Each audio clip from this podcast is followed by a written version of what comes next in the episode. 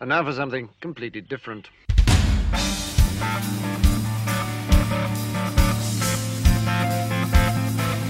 Aê! Pythoniando número 25 aqui para vocês, Ueba!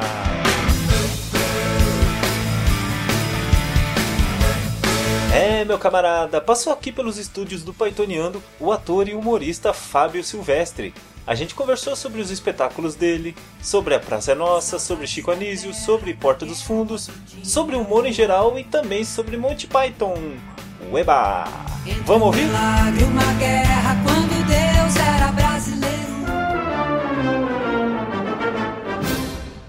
Ele é um cavaleiro medieval, ele é um bêbado, ele é um detetive particular e é um motorista de ônibus. E o melhor de tudo, ele é fã de Monty Python. Vou conversar agora com Fábio Silvestre, um ator, um comediante. É, é, é, Vamos conversar aqui e saber o que, que se passa na cabeça desse cara completamente maluco. E aí, Fábio, beleza? E aí, Thiago, beleza, beleza. Difícil abrir o que se passa aqui dentro. Melhor.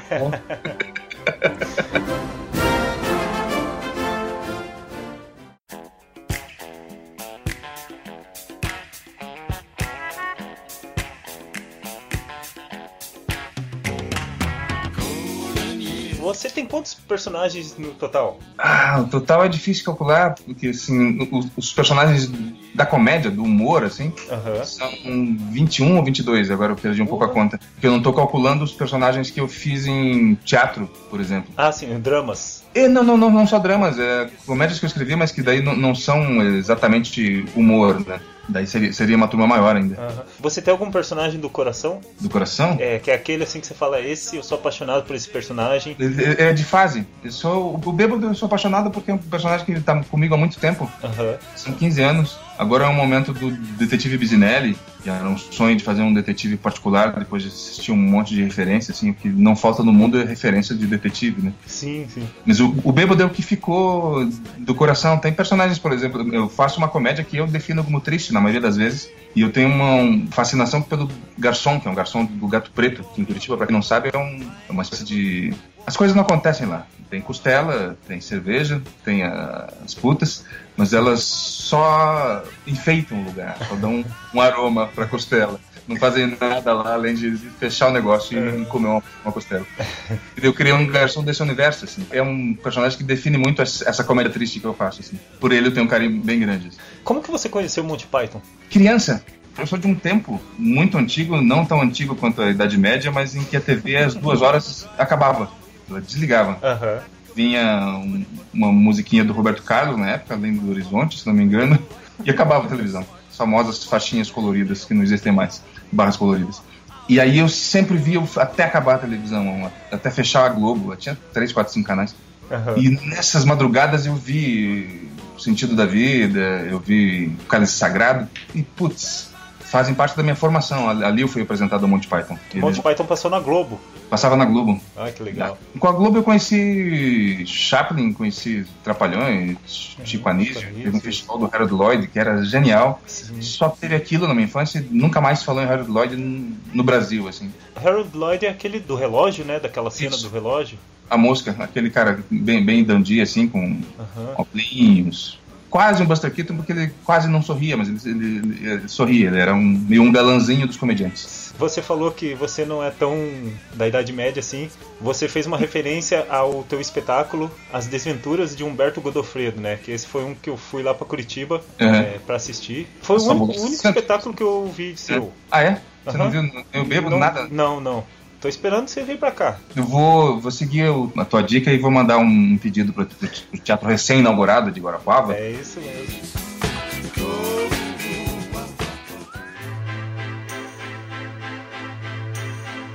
Você teve também um projeto de um cabaré, né? Tive. Para criar personagem, eu preciso ou, ou ficar afastado pelo tema, ou ter uma intuição, uma inspiração, aquela coisa de antena que você passa e de repente pega. Aham. É, o Andy Kaufman, para mim, é brilhante. Um comediante norte-americano, para quem não conhece, um meio de vanguarda, que o Jim Carrey fez um- uma biografia sobre ele, dirigido pelo. que acabou de morrer, que dirigiu Amadeus, esqueci o nome do diretor, mas enfim. O Milos. Milos Forman, exatamente. Esse cara era genial, assim, ele tinha um personagem criado por ele que é brilhante. E eu quis fazer um personagem parecido. Ah, tá. É, é aquele que o, o amigo dele interpretava também? Como é que era? Sim, sim, sim. Né? As pessoas ficaram na dúvida se era um personagem que ele tinha criado ou se era uma outra pessoa. Aham. E aí ele, no filme aparece essa cena, ele tá no meio de um show e aparece o... Ah, como é que eu vou esquecer o nome do personagem? já lembro, já lembro. Mas o personagem dele era um, era um grosseirão, era um crooner de banda também. Aham. É, mas completamente grosseiro, estúpido. O- no, no lançamento e promoção do Mundo de Andy, que era o filme que o Jim Carrey fez, ele fazia esse personagem e ele era um estúpido, ele acabava com as coletivas de imprensa. Tem um vídeo famoso no YouTube que você vai achar do, do Jim Carrey fazendo isso, que ele se traveste desse personagem, vive, Aham. né? Ele invade uma festa da, da, da Playboy. Ah, e é, sim. é esse personagem. Aham. É o Tony Clifton. Tony Clifton, isso. Exatamente. Daí eu fiz o Tony Cristal em homenagem a ele, numa, numa versão brasileira, mequetrefe, das partes daqui de Curitiba, assim. Ele, ele era mais suave, assim. Mas era um desse universo que eu gosto, Que que é o universo mais sujo.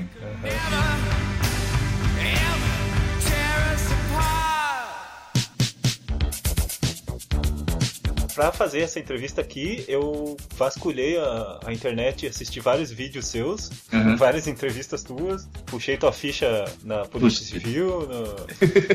Eu- o que tem na minha conta, mas vai ser só saldo negativo, então melhor não. Numa entrevista, é, você citou Groucho Marx. O Groucho Marx é o ápice do humor de trocadilhos, né? Jogo de palavras. Uhum. E você também citou Chaplin na mesma entrevista, que tem o humor físico, assim. Com qual você se identifica mais? Com Chaplin, né? Essa coisa de, tristeza que eu te falo, assim, é, é, o Chico Anísio que fala que comédia pode ser tudo, inclusive engraçado, assim, mas ela pode ir muito além mesmo. Aham. Chaplin foi o cara que mais conseguiu mesclar essa mistura de, de emoções. né? A gente ri de uma bobagem, como ele tropeçar num cachorro, e no momento seguinte fica emocionado com ele recuperando o filho no, no garoto. Eu acabei de ter uma das melhores experiências da minha vida dizendo Chaplin, que no, no Guairão fizeram uma exibição do filme com a Orquestra Sinfônica do Paraná fazendo toda a música e trilha sonora, também fazia os, os efeitos. Eu tive a oportunidade de assistir um filme dele com um pianista tocando ao vivo. E já, foi diferente, sabe? Teve uma, uma certa emoção. Eu imagino com a orquestra, então. É tão legal que você esquece tudo, você esquece que você já assistiu algumas vezes aquele filme, entra na história. É, você falou também que você prefere stand-up de personagem do que o de cara limpa. No Brasil, porque assim, essa geração de agora, que se estabeleceu o stand-up como a gente entende, o Rafinha, Danilo, Porchat, criou-se um dogma que você não, não usa uma voz, não usa música, não usa nenhum recurso externo, nem de luz, nem de sonoplastia. Você fala do teu cotidiano. Essencialmente, essa era a definição de stand-up. Se você pega os Estados Unidos, o, o, o Andy Kaufman, que eu acabei de citar, que fazia desde uma imitação do Elvis Presley até o- uma dublagem de um, de um Super Mouse, Aham. era chamado stand-up lá. Mas no Brasil criou-se essa distinção porque há 10 anos atrás ninguém sabia o que era stand-up comedy. Hoje as pessoas usam stand-up como sinônimo de comédia, sinônimo de, humor. Mas o que eu mais domino é o universo do personagem. Aham. É fazer um texto que é parecido com o formato do stand-up, que sou eu na frente de um microfone, sozinho falando com as pessoas, mas através de um personagem. Eu criei um princípio de documentário sobre stand-up e a gente falava desses precursores, assim, de que a primeira mulher a fazer algo parecido foi, tinha, tinha sido Dercy Gonçalves Ah, que era muito conversa dela, contando as histórias dela no teatro, aquilo que a gente já conhece. mas é, você falou que você tá fazendo um documentário? Como é que é? Eu não, não entendi. Eu tenho um grave problema de começar e não terminar. Eu não termino essa entrevista. Vamos terminar agora, então. Tá? eu- Não, vamos continuar mais um pouco. Eu tô- preciso trabalhar esse termo da moda chamado resiliente. É, e aí eu fui curador, criador do palco da virada stand-up, na virada cultural de São Paulo. Eles pediram para fazer um palco só sobre stand-up e me, me convidaram para criar o formato, organizar isso. A primeira edição foi embaixo do viaduto do chá e todos os comediantes tinham muito medo que fosse dar errado. E, assim, eram milhares de pessoas. E lá eram apresentações durante 24 horas para 12 mil pessoas por show, assim. A gente não sabia que ia dar certo, mas deu, e deu muito certo. Tanto que depois a gente chegou a fazer uma edição na frente da Praça da Sé que tinha 30 mil pessoas na frente da Catedral da Sé. Era mais de 150 mil pessoas durante as 24 horas. Era espetacular. A partir dali, fiquei com vontade de fazer um documentário sobre esse movimento, mas não num formato tradicional. E eu pensei em fazer uma coisa chamada O Banquete, que reunia os comediantes dessa geração toda. Tava o Rafinha Bastos, o Danilo Gentili, o Fábio Porchat, o Diogo Portugal, o Marcelo Mansfield, a Marcela Leal, foi o Murilo Gun. a Oscar Filho. Foi muito bacana. Eu reuni essas pessoas e aí durante o jantar a gente contava histórias e ia comentando. Porque a parte mais legal do, do, do show de stand-up, o de comédia, é o camarim, ou o bar, o jantar. É, Troca de essa hora- experiência, né? Sim. E era uma fase bem romântica. Hoje, por exemplo, você vai ver show de stand-up, raramente os humoristas acompanham um show do outro. Mas uma hora eu faço um projeto mais, levanto uma grana, eu gastei muito dinheiro para fazer essa filmagem. Tinha um cara que fez captação de som, tinha acabado de fazer captação de som para uma série da, acho que da GNT, que o Celton Mello dirigia. Porra. Agora eu, como ator, já tenho feito dois longas, alguns curtas. Aham. Em São Paulo era só o cara sem produtora. Quais longas você fez? sobre o Céu de Curitiba, do Silvio Bach, que acho que esse não foi nem finalizado. Morgue Story, esse você acha por aí. Love Story? Morgue, Morgue Story. Morgue? Morgue, que é a história de um, que se passa dentro de um, de um morgue, que é um Necrotério? um necrotério. Aham. O Paulo, Paulo Biscaia é, é de uma companhia especializada em fazer espetáculos de granguinhol, de, de terror, e também filmes por esse caminho.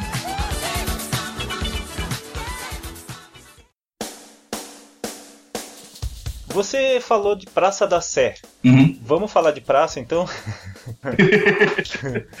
Você teve um personagem na Praça Nossa, o Bigode, Uhum. motorista de ônibus. Conta pra Exatamente. gente, olha, eu sou meio contigo, né? Conta pra gente como que foi criar esse personagem de Bigode e como que foi fazer esse personagem lá na praça. O Carlos Alberto, ele é muito legal ou ele é chato? Não, ele é tudo aquilo que passa na televisão. A Catiúcia Canoro, que fazia a Lady Kate no Zorra, sempre fala isso. Que a pessoa passa na televisão é o que ela é. Não tem como mentir. Ah, Meu, a mesma coisa no palco, assim, é difícil alguém te enganar. Eu gravei a grande faixa no Multishow, que era um programa do Ceará que tinha recém saído do Pânico, e tinha vários convidados famosos lá. E tinha gente muito legal, tinha gente não tão legal, gente divertida, gente espontânea, gente que, putz, era babaca. E aí surgiu no, no assunto, não foi lá, a Regina Casé, que falam que é muito petulante, assim, e eu não acredito, eu não consigo acreditar. Que se ela for, ela me engana muito. São vários relatos, mas ela, ela eu fico na dúvida. Eu tenho a impressão que eu gosto muito dela, lembrando dos programas que ela fazia, não, não só de humor, aham. os programas que ela ia pra rua. Brasil Legal, né? Sim, fazia. era muito bacana. Mas vo- voltando à praça, o Carlos Alberto é um querido, é um exemplo de generosidade, assim. Chega na praça de manhã, você vai, antes do almoço, fazer uma passagem de texto com ele, daí coisa de vaidade. Ele sempre elogiava muito o meu texto.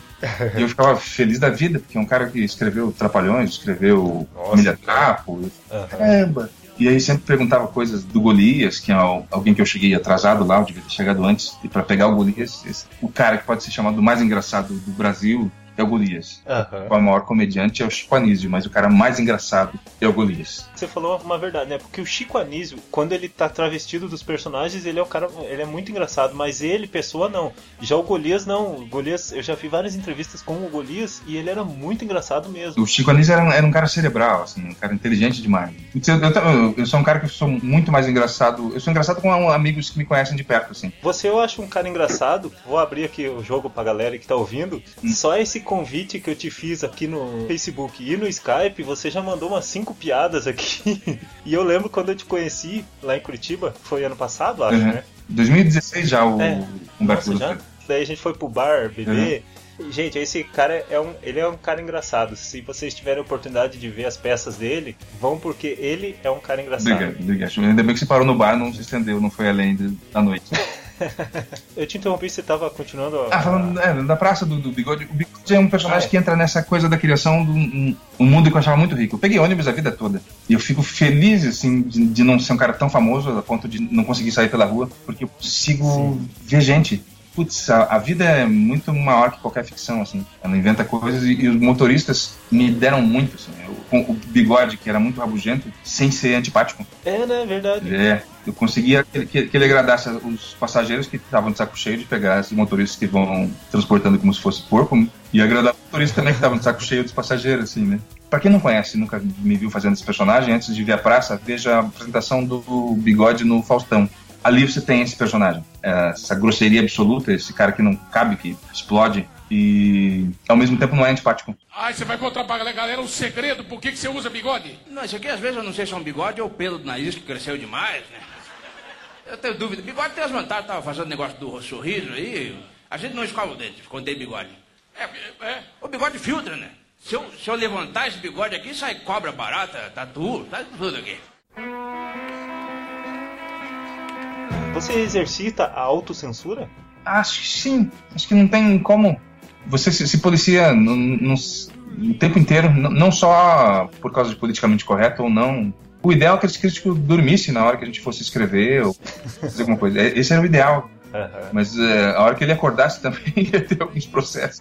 Uma coisa que eu acho legal nos teus personagens é que você transita por vários tipos de humor. Como que você vê o humor do Brasil de hoje em dia?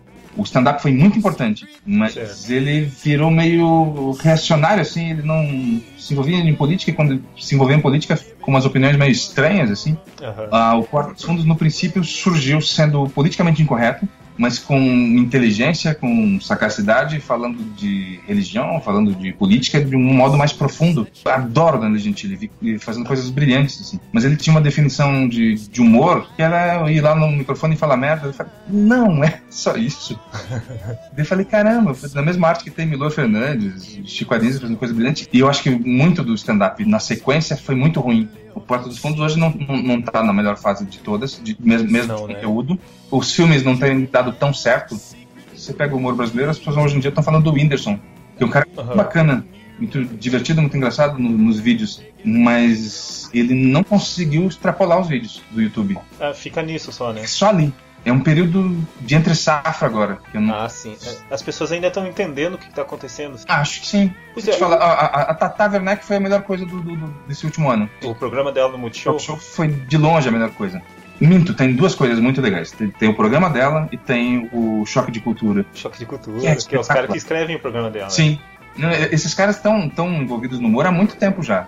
E fazem uma coisa que parece muito improvisada, muito jogada, muito Ah, cagada. sim, sim. E ao contrário, é muito pensada. É o que o Monty Python foi, né? O Monty Python era, era que, o texto deles era aquele, eles iam encenar aquilo certinho. Parecia que era improviso, assim, mas não era, era tudo planejadinho mesmo. É, se você pensar nisso, eles têm, eles mais cara de Monty Python do que o Porta dos Fundos. Tem, Eles tem. não parecem atores.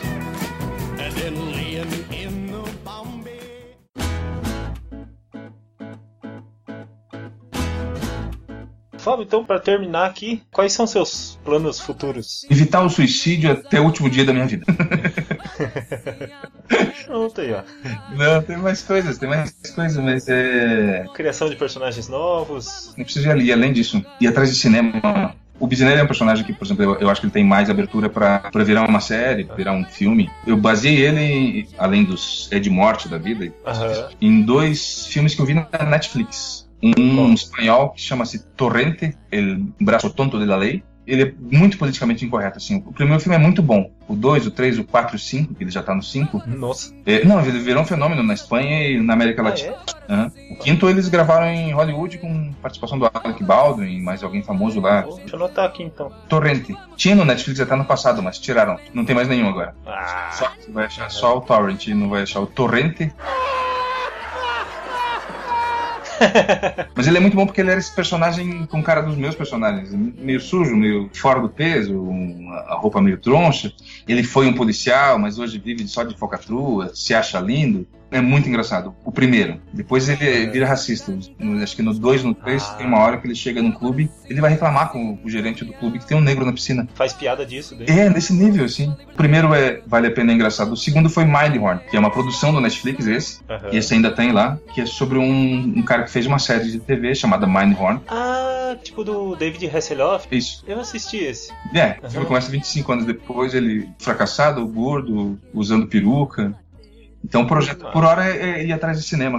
Pois é, o, até o Claudinho fez cinema, né? Ele fez um, é, um filme lindo, o Deserto, do Guilherme Verdes. Passou esses dias na TV. É, a única coisa que é desagradável é que eu vi o Claudinho pelado, né? Isso, é- isso não era necessário. Beleza então, seu Fábio. Beleza, Thiago. Obrigadão. Prazer falar. E desejo realmente de coração muito sucesso. Obrigadão, grande abraço pra todo mundo que tá ouvindo aí. Qualquer coisa me procurem pelas redes sociais, Fábio Silvestre ou pelas sarjetas da noite. Vão sem mim que eu vou lá ter. 明天。